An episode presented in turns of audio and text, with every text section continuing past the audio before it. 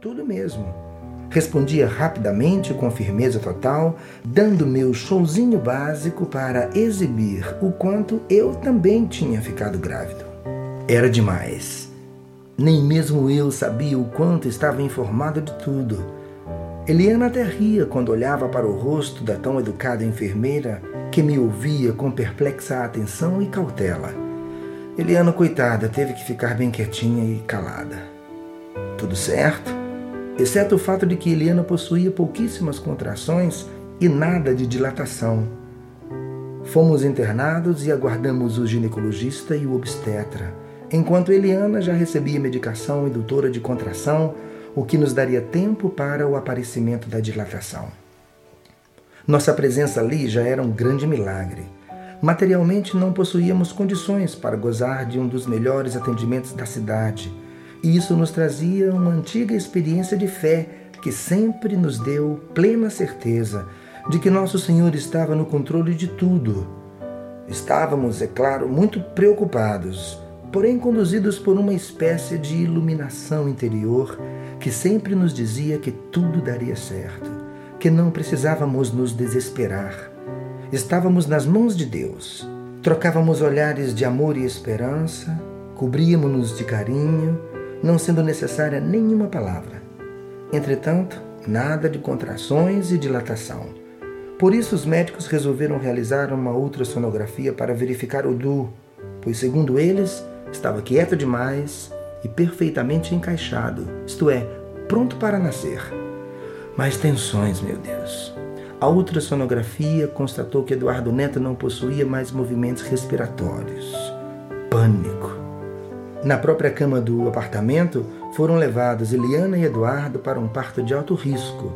Já não sabíamos se o Du estava vivo. Mamãe, não se preocupe. Pode ser que bebê não chore. Foi isso que Eliana ouviu, entendendo a gravidade da situação.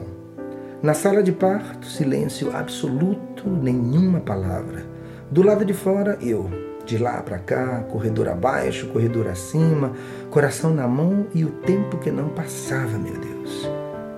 Não obtive permissão para acompanhar o nascimento na sala de parto, mas a equipe médica foi tão generosa que trouxe meu Du envolto no cobertor direto da barriga para mim, aos berros, com a boca e as narinas ainda cheias de secreção e vida. Olhei para ele e disse: Oi, filho, eu sou seu pai. Bem-vindo. Eu te amo. Nosso diário. Quais as histórias que gostamos de relembrar sempre, exatamente porque revelam como é a nossa família?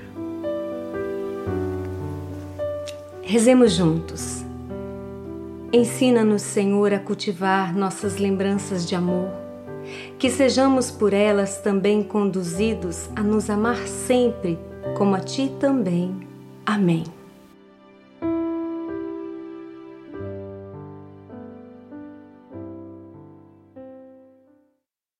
Segundo dia, tinha que dar umas palmadas. Quem poupa a vara, odeia seu filho. Quem o ama, corrige-o prontamente.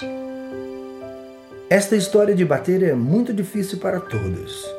As mãos, se atingidas ou pior, machucadas, podem causar problemas motores e cercear a criatividade e a alfabetização. Bater na cabeça pode comprometer o aprendizado ou causar problemas neurológicos.